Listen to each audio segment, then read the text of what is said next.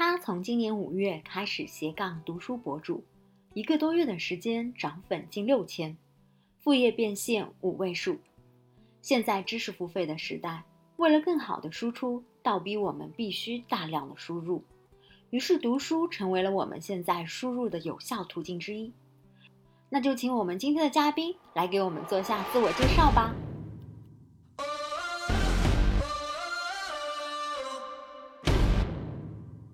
大家好，我是大静，呃，我本职工作呢是做行政，然后我现在除了做行政之外，私下还有做文学和国学的私教课，还有小红书大静读书的博主。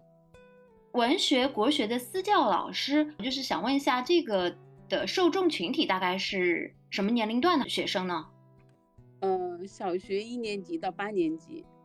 啊，现在大家也挺重视国学这一块的。其实这个文学国学的私教，其实跟你的读书博主也并不完全冲突，因为同样的是看书或者是要呃学习大量的一些知识，然后再做输出。那我想问大静，呃，是为什么会开始做这个斜杠的读书博主呢？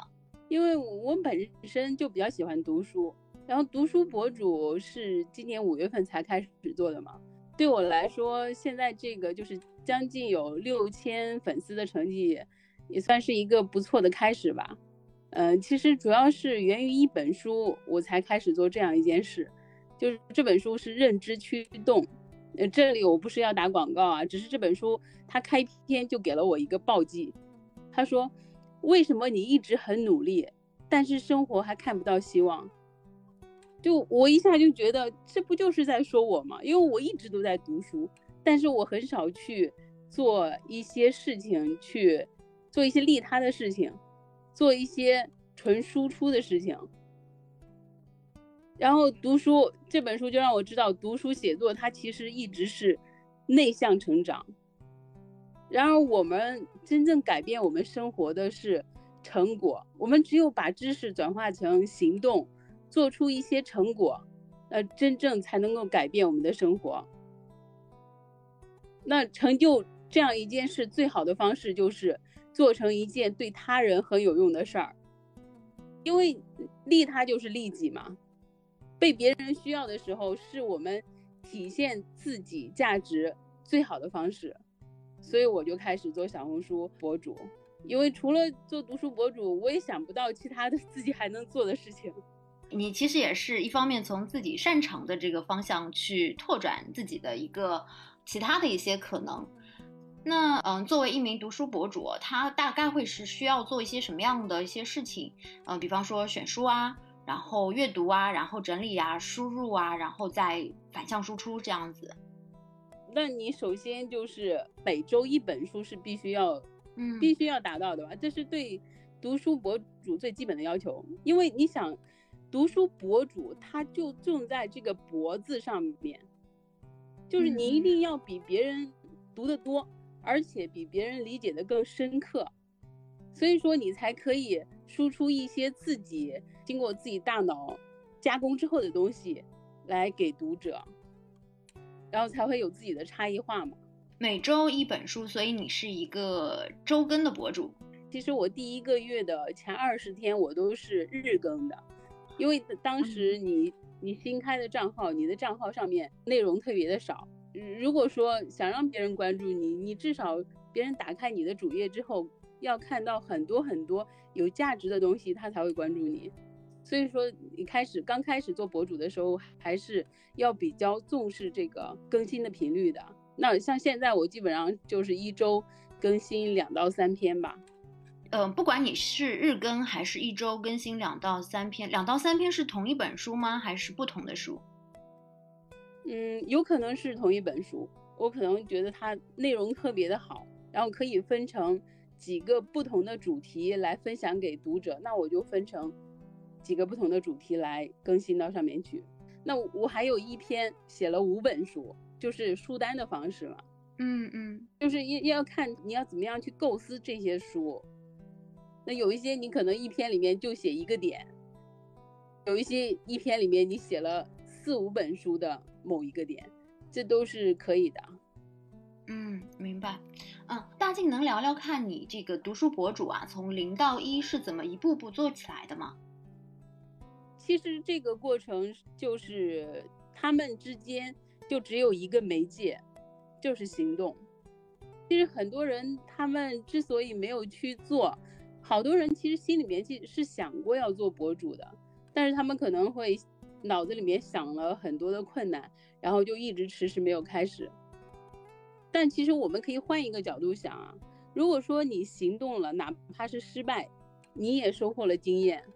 那你不行动，就没有成功的可能。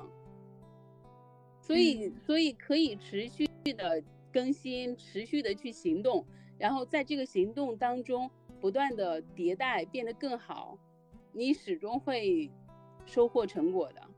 嗯，我明白。就其实你只是在空想的这个状态的话，那永远是不可能会往前走的。但是，比方说，我不知道，嗯，大靖有没有这样的，呃，一。开始的时候有没有这样的一个顾虑？比方说，呃，你刚刚提到的，不论是日更也好，还是周更也好，你必须有大量的输入。那一周看完一本书这样的一个情况，如果是我的话，我会怀疑我自己是不是能够坚持下来，因为平时这毕竟是一个呃副业，然后平时的工作这一块到底怎么安排，我是不是能够做到去看完这样的一本书，然后还能保证有质量的一个输出？其实一件事情，如果说我们。提到坚持的话，它都不是很舒服的。那我们如何去坚持呢？有的时候我们开始的时候可能并不会感觉到里面有什么特别让我们舒服的点。其实坚持下去很重要的一个点是让我们觉得有获得感。如果说我们没有获得感的话，这个事情我们很难去坚持的。就像我刚开始做读书博主的时候，那个时候也不知道怎么做，就想着是要讨好，去讨好粉丝。就是每一篇都想着粉丝喜欢怎么看我就怎么写，其实更新了有三四篇之后，我自己就要打退堂鼓了，我自己就不想做了。我觉得自己就非常看不上这样的自己，因为一直是在做讨好的工作，一直我们一直没有找到一个点，就是让我自己有什么获得感。然后我我没有这个点，就没有找好这个点的话，我是没办法坚持下去的。那我要换主题。那一开始一开始，其实在我的账号上可以看到的，我是分享一些拼图啊，就是那些内耗呀，包括大格局的女生要看哪些纪录片呀，这些。其实我是一直在，一直觉得自己在做的是讨好读者的这样的一个事情。那后来我就想到，我我我这样的话，我我我就更新不下去了，我很难坚持。那我就想到，我要我要分享一些。我自己比较喜欢，而且他对我，即便是这个账号做不起来，我也有一些获得的东，有获得感的这个事情。那我就想，我要分享学习力，因为我这边线下的学生，我要带领他们提升他们的学习力。我每周都在做这样的事情，这样我在小红书上面分享一遍之后，即便是没有读者看，或者是不涨粉怎么样的，但是我我仍然收获了这样的一个比较好的输出能力。所以那这个。这后面再做小红书，我就不是在坚持了。我每次还都是蛮享受这个过程的，做到我喜欢的这些这些内容的时候，这其实还是回到你刚才说的，还是以利他为主的这样的一个输出，并不是为了做而做。对，要要让别人得到一些东西的同时，我们要找到那个获得感的这个点，就是一定要是平衡的。如果说我们仅仅是为了读者，呃，那我们无法坚持。如果说我们仅仅是为了自嗨，为了自己，没有任何利他的成分，那这个我们也做不下去。为什么呢？因为不会有人喜欢你的自嗨，没有人喜欢你的自嗨的话，你就一直得不到正向反馈，那这个事情就也没办法坚持。嗯，所以你是说，既要有自己的内容，还要同时去找一些读者的一个角度。对，一定得是有读者的角度，嗯，即便是你分享，即便是我们分享我们擅长的内容，我们也要考虑读者的理解能力呀、接受能力呀，读者需要什么，跟我可以提供的这个点是重合的，这个是比较好的状态。刚才说了，你最后自己的一个定位是在如何提升自己的学习力这个方向，呃，这个话题、这个主题的内容，你的目标群体。呃，是大概是一个怎么样的画像呢？就有一些有一些他比较有学习困惑的人。其实我的账号上面我写了，我可以我分享的是三个方面，一个是学习方法，另外就是读书写作方法，还有就是个人成长。其实那我在不断的总结这些方法和经验的时候，我自己也是在不断的成长的呀。那这些内容也是可以分享的。那这样的话，他的群体就是一些比较喜欢读书写作，还有对学习困惑的人，比较追求个人成长的一类人。因为你刚才也说到了，你的这些内容一定是要对他们有帮助的。因为最近我有在看一些文案变现的书，他说，首先你要确定对，呃，你的目标群体，然后再去结合说你的你提供的内容对他们有什么价值。所以这一块儿你是怎么去做到，就是嗯，你的输出是对对方有价值的，或者说你的输出是正好他们所要的一些东西呢？这个就是要不断的摸索了。那每做一篇，这个一篇做完之后，它的数据其实就会就会告诉我们很多的内容。那这一篇做出来之后，它的数据非常的好，我们就知道读者需要这一类的内容。那我以后可以多多的分享这一类的内容。有的时候它就是两位数的数据，就是两位数点赞和收藏。那这个时候就是我太自以为是了，你的数据告诉你读者根本不太需要这一类的内容。那慢慢的，其实做的多了，你就可以自己总结出一套自己的方法了，就哪些是读者需要的，哪一种呈现方式是读者特别喜欢的，就有了自己，你你就有了自己的一套方法了。那这个跟你刚才说的，因为你一开始说不要去迎合读者，那这个是有矛盾的吗？这个没有矛盾的，因为我说的迎合迎合读者是你所有的内容，就是你不擅长的内容，你也会去，呃，你也会去按照那读者喜欢这一类内容，我也去做。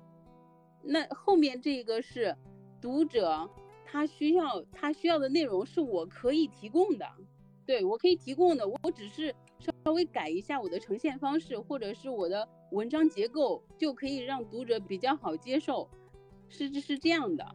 就是说，嗯，可能方向已经对了，然后具体怎么样的一个呈现方式，尽可能去找读者能够接受的一个方式，这样就能够提高，或者说对你的一个结果会更好一些。对对，两个两个方面，就是刚才您说的这两个问题，它的重要的点是在于。一个是我自己没有，但是我为了讨好读者，我去这样去做；另外一个是我自己有，但因为我的方法不对，没有让读者喜欢，那我可以自己调整嘛。这个过程中，你你有去做过什么样的一些学习吗？就是除了嗯本身的这些读书之外，有没有去相关的学习一些运营方面的一些知识呢？呃，我学了小红书，就怎么样去做小红书。哦，因为我觉得有有的时候你我们就是拿钱来换自己的时间吧。我本来时间就比较少，其实我是比较喜欢付费的。嗯，包括标包括这个听书听博客，我比较喜欢听博客，但是呃，我的我听的很多内容都是付费的。嗯，付费能够帮助去筛选掉一些。呃，浪费时间的一些东西，对，有很多。你像做小红书这个事情，很多你在摸索当中，你可能也可以达到那个程度，但是你可能需要很长时间，或者半年，或者到一年。但是如果说你跟一个有经验这样的人学习的话，你可能一个月就一个月就可以了，你就可以学习到他所有的经验了，基本上可以帮你规避到呃百分之九十的坑吧。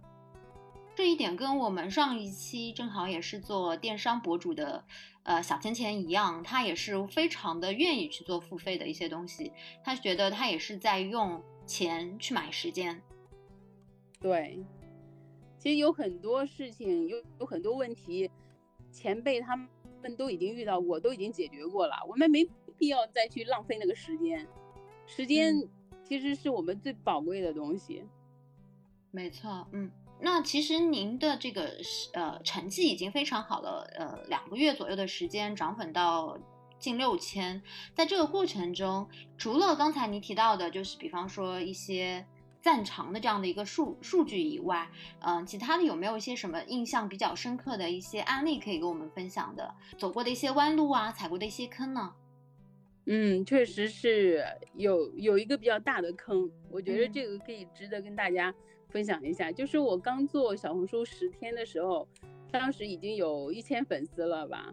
嗯，因为我也没有之前我也没有做过小红书，我的目标是到春节的时候涨粉到一千，结果我做了十天就涨粉到一千了，这个时候心里面还是蛮惊喜的，然后也接到了广告，这个时候就开始有点飘了，嗯，就开开心心的写了一篇，因为我看小红书上面好多是嗯写副业搞钱的嘛，我就开开心心写了一篇副业搞钱的笔记，然后把自己的这点成绩就大大的包装一下。反正人设也是没谁了，就是没人可比的那种。写完之后又信心十足的就发到平台上了，这个时候我特别的开心，就等着疯狂涨粉。结果发完之后很长时间就根本没有人问，都没有几个赞藏，而且不但不但这篇它不涨粉，甚至还掉粉。那我就开始想了，到底是什么怎么回事儿？就开始想，我这篇我我这篇笔记。它能够带给粉丝什么呢？嗯，我想到底，我就觉得这篇笔记它有点过于自嗨了，就是除了满足自己的虚荣心，但其实有很多的东西它是，呃，它是机遇带来的，粉丝并不能落地自己用起来。这样的话，你让你让读者看到这样的内容，就不能帮到他什么，你完全是一个博主在自嗨，那别人看到。还不够生气的呢，所以说这篇就比较掉粉。那后来就是一一个多月之后嘛，快五千粉的时候，我又在我的大金读书上面分享了一篇，嗯，类似的。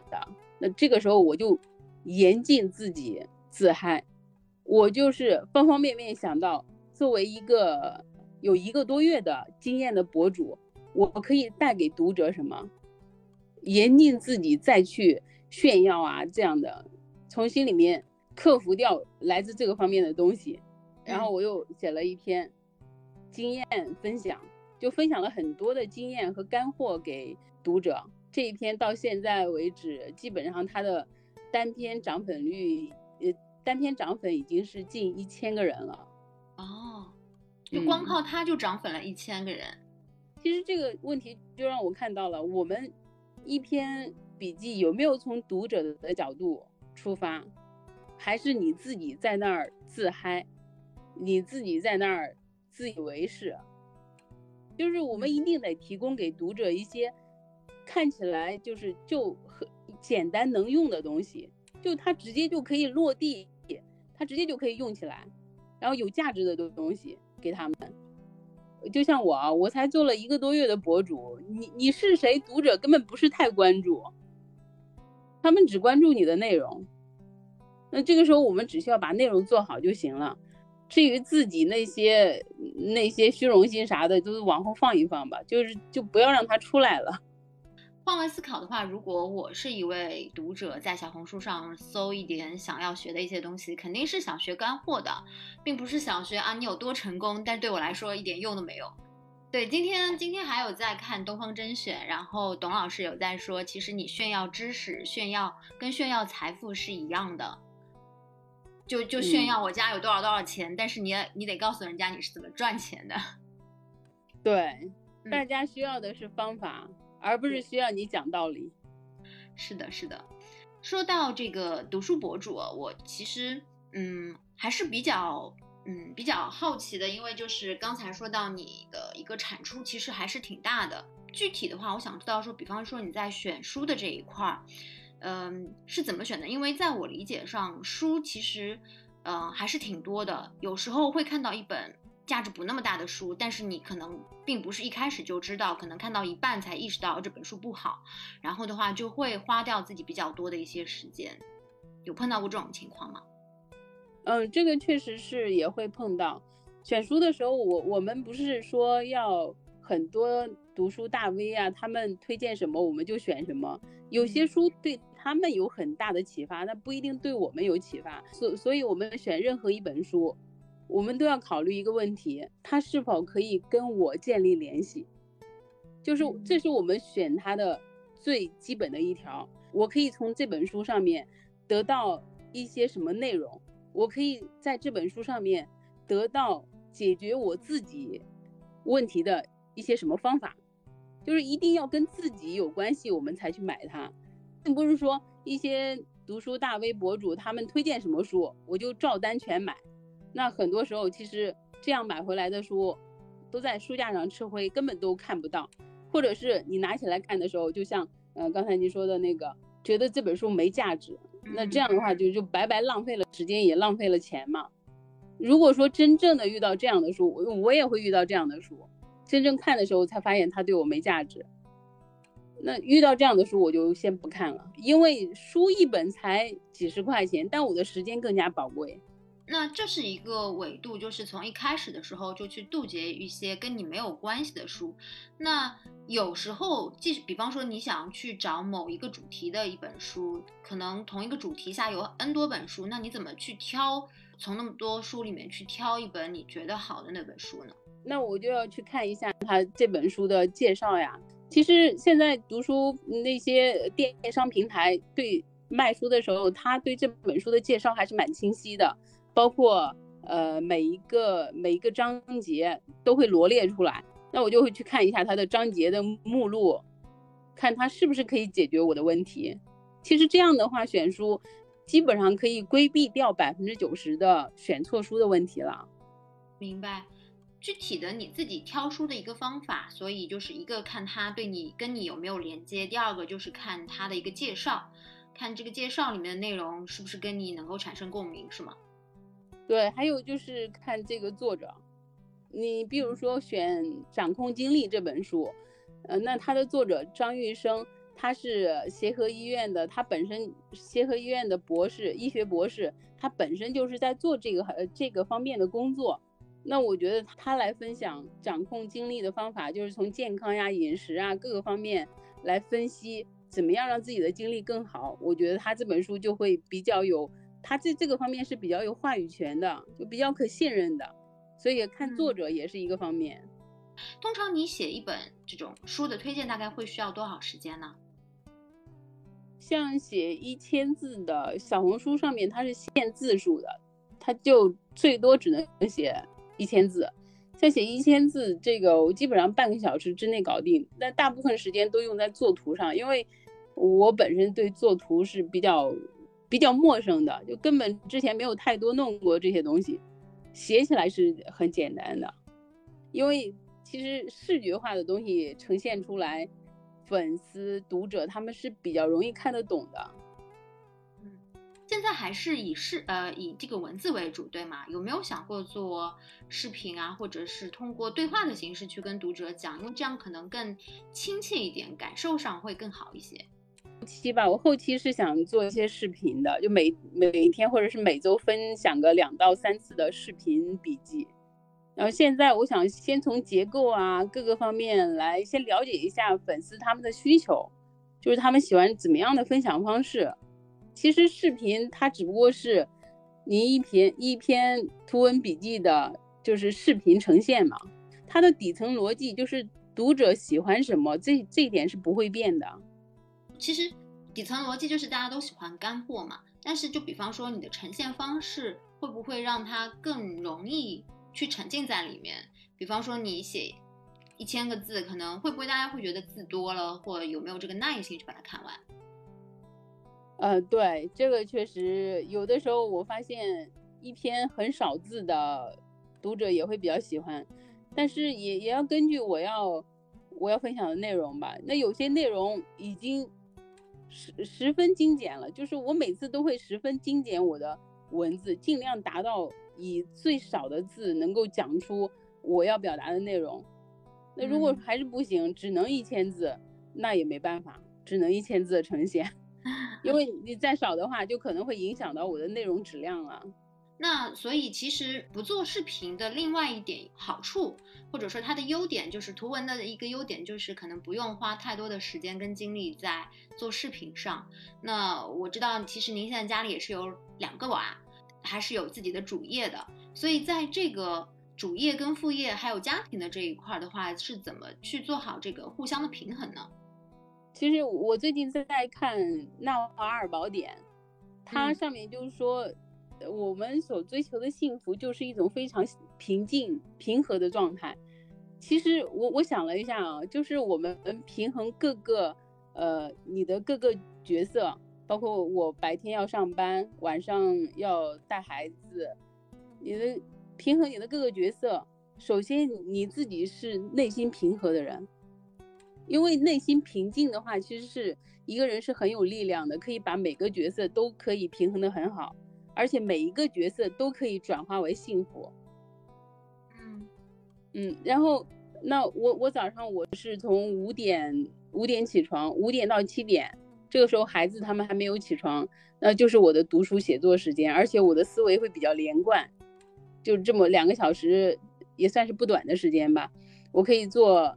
很多的事情，读书和写作的事情。那白天我就是上班，晚上时间我就是陪孩子，然后陪他们读读书啊，呃，运动运动。周六的时间我就是完全属于我的我的私教的这个事业的。其实周六现在我已经比较忙了，但是周日我没有安排任何的事情，因为人不只有赚钱，不只有这些事情，人还要有。人还要有自己的时间，还要有自己的生活，还要有自己追求的幸福嘛。所以这样的话，就就是各个方面他的时间都是固定的。那首先我们是一个平和的人，我们就很容易去平衡好各个方面的角色。如果急躁的时候，那就不行了。其实有的时候我急躁的时候，是每个角色都做不好。的确是。有呃有比较清晰的规划，然后按部就班去梳理好的话，其实反而倒能把所有的角色都处理好。而且这些角色它是互相促进的。如果说你这些角色做好的话，其实它可以互相促进的。你包括我现在在做在做小红书，我每天都很忙。我晚上可能陪孩子读书的时候，我可能就自己读我自己的书了，那孩子也就在一边画画了，他也很安静的去画画。其实有的时候，我们我们用我们的行动去带领孩子，比我们对他要要求一百遍还要有用的多。嗯，对，这个其实就是言传身教嘛。他其实会看到你在认真的读书，他如果说他觉得你是他的一个榜样，他也会去好好的去读书的。这个其实反而事半功倍了，因为你如果你不是这种，呃，以身作则的话，可能你要去盯着他读书，反而这个效果。不一定会这么好，而且会更累。对，所以让他正向循环起来，就各个角色都互相促进，这这样的话其实还是比较好的。就不一定说我们我们要做全职妈妈，我就我就全身心的去照顾他，去做全去做全职妈妈。那其实我们做好自己的时候，那孩子他们自己也知道怎么样做好他自己了。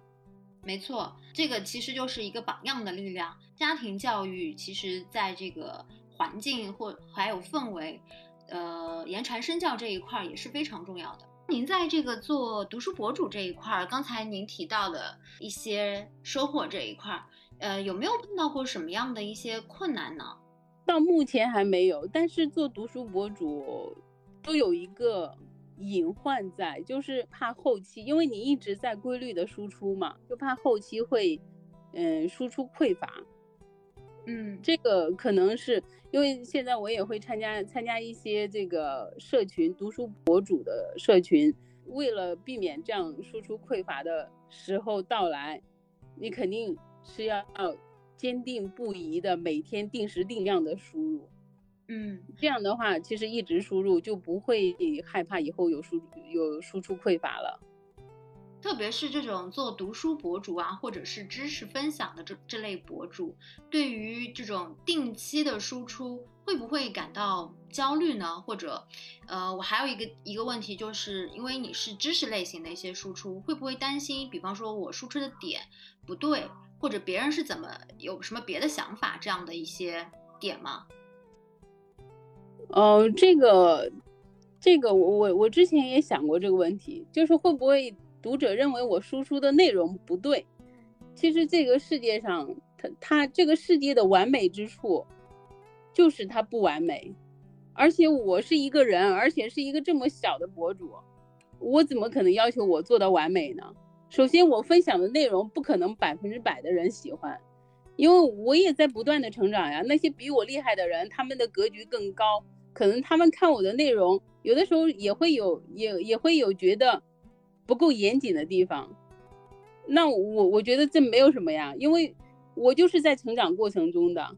这个时候我分享的内容，如果你觉得对你有用，你就拿去用；如果你觉得没用，你就把它当糟粕弃丢弃掉就可以了。那至少从我的角度来说，我分享的任何内容我都是认可的，而且我是我觉得不错的内容我才会去分享的，所以我就没有这个方面的焦虑，没有这方面的压力。就是比方说你，因为你要分享到网上，网上的评论会有很多，包括好的跟不好的，呃，会不会担心一些不好的评论会对自己造成什么样的一些负面的情绪之类的呢？嗯，这个会有会有一些不好的评论啊。那好的，当然好的评论是更多的，他们每天就会说一些正向激励的话。那这个时候其实让我们得到鼓励，也让我们有做下去的这个信心嘛，也更有力量去做下去。那有的时候会遇到一些跟你想法不一样的，就是因为我这个我的分享方式跟其他博主的分享方式可能不一样，他会他就会觉得，呃，你这样是分享是不对的。那其实。没有什么对和不对，你按你的方式分享，我按我的方式分享，对不对？你你觉着不对，那你那是你的问题，你要去提高自己的认知和格局，因为世界大了，那有很多种的方式和方法，你可能太狭隘了。那这个时候我就没必要没必要太纠结，而且我们做博主，我们不是要改变读者的看法，就是不是说要改变他们喜欢我们。我们而是我们要去吸引那些真正喜欢我们的人，我们不要对读者做任何改变。就是你觉得不喜欢我，那你就离开就好了。我要做的就是吸引那些喜欢我的人，我也不要对你做任何的改变。嗯嗯嗯，这点我非常赞同。就是你喜欢你就来，不喜欢你就换频道就可以了。对啊，因为这个这个。这个我自己的平台上分享什么，肯定是经过我斟酌过的呀。嗯嗯，所以其实也是想跟大家，就是一些想做读书博主，不论是做什么读书呃读书博主也好，或者是其他的博主也好，其实做自己就好了，也不用有太多的心理负担跟压力。对，做自己就可以了。我们我们永远吸引的都是。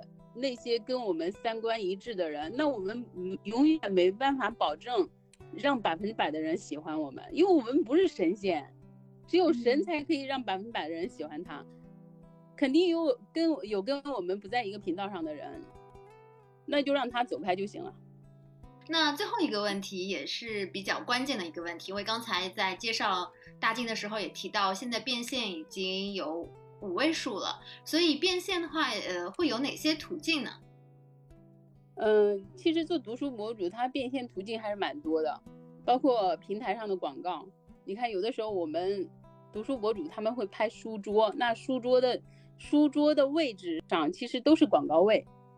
呃，一个就是广告，还有就是出版社的约稿，因为出版社觉得你的能力是被市场检验过的，他们就可以直接拿来用了。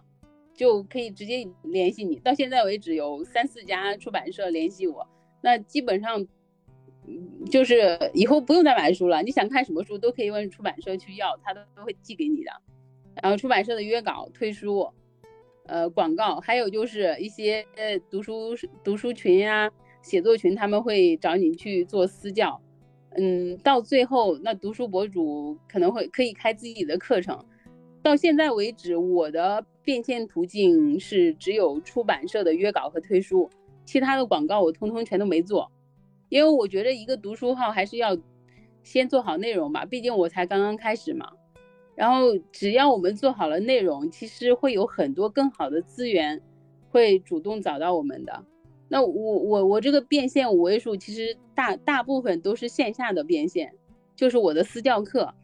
我小红书做出一点成绩之后，我我也会在朋友圈里面发呀，然后那些家长他们就会找到你，就觉得你已经被市场检验过了，他们就想要让孩子来跟着你学习，那这个一个多月，我我就，呃，又招了好几个学生。那这这个变现，它其实也是你的，嗯，你的你自己个人 IP 影响力有了一定程度之后，他们才会联系到你的呀。其实这都是相互的。没想到就是这个，呃，写推书这样的一一个事情，也是可以非常的，呃。至少是一个赚钱的途径，你不仅可以自己看书，还可以还可以赚钱。对，做读书博主最大的好处之一就是，你看书基本上不用自己花钱去买书了。呃，你可以在看书提升自己的同时，又完成了变现这一步。是的，嗯，对，这这个其实也是一个正向的循环。所以其实把所有的事情都变成一个正向循环的话，嗯，就不会觉得嗯。赚钱是件多么辛苦，或者是多么被迫的一件事情。对，就是顺其自自然的事情。好多人都，我看好多人也会，嗯，在我的大静读书上面会问我怎么变现。其实只要我们做出一些成绩之后，那些变现的方式，他就主动的来来联系你了。你不用说我怎么变现，我要去找一找，我们不用去找，只要说我们做出一些成绩，这些资源他就主动找到你。嗯，是一个水到渠成的一个过程，对，很顺其自然的事儿。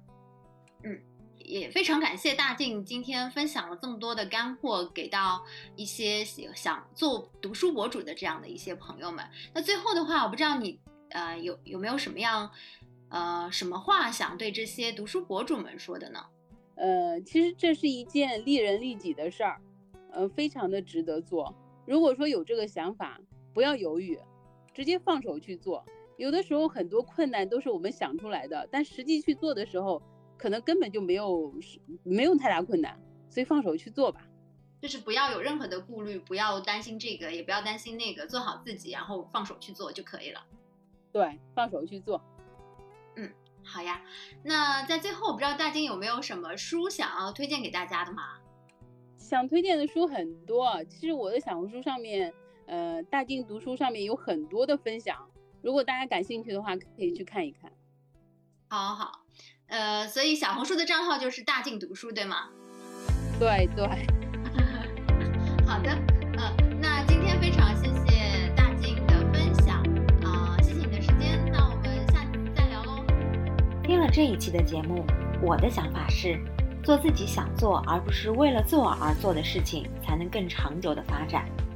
想到之前斜杠电商小钱钱分享的选品之道，找到一个适合自己又有很多受众群的点固然是很好的，但受众多的方向必然竞争激烈。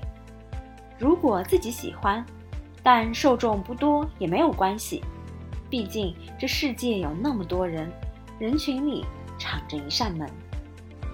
选择做的时候不要想太多，做就对了。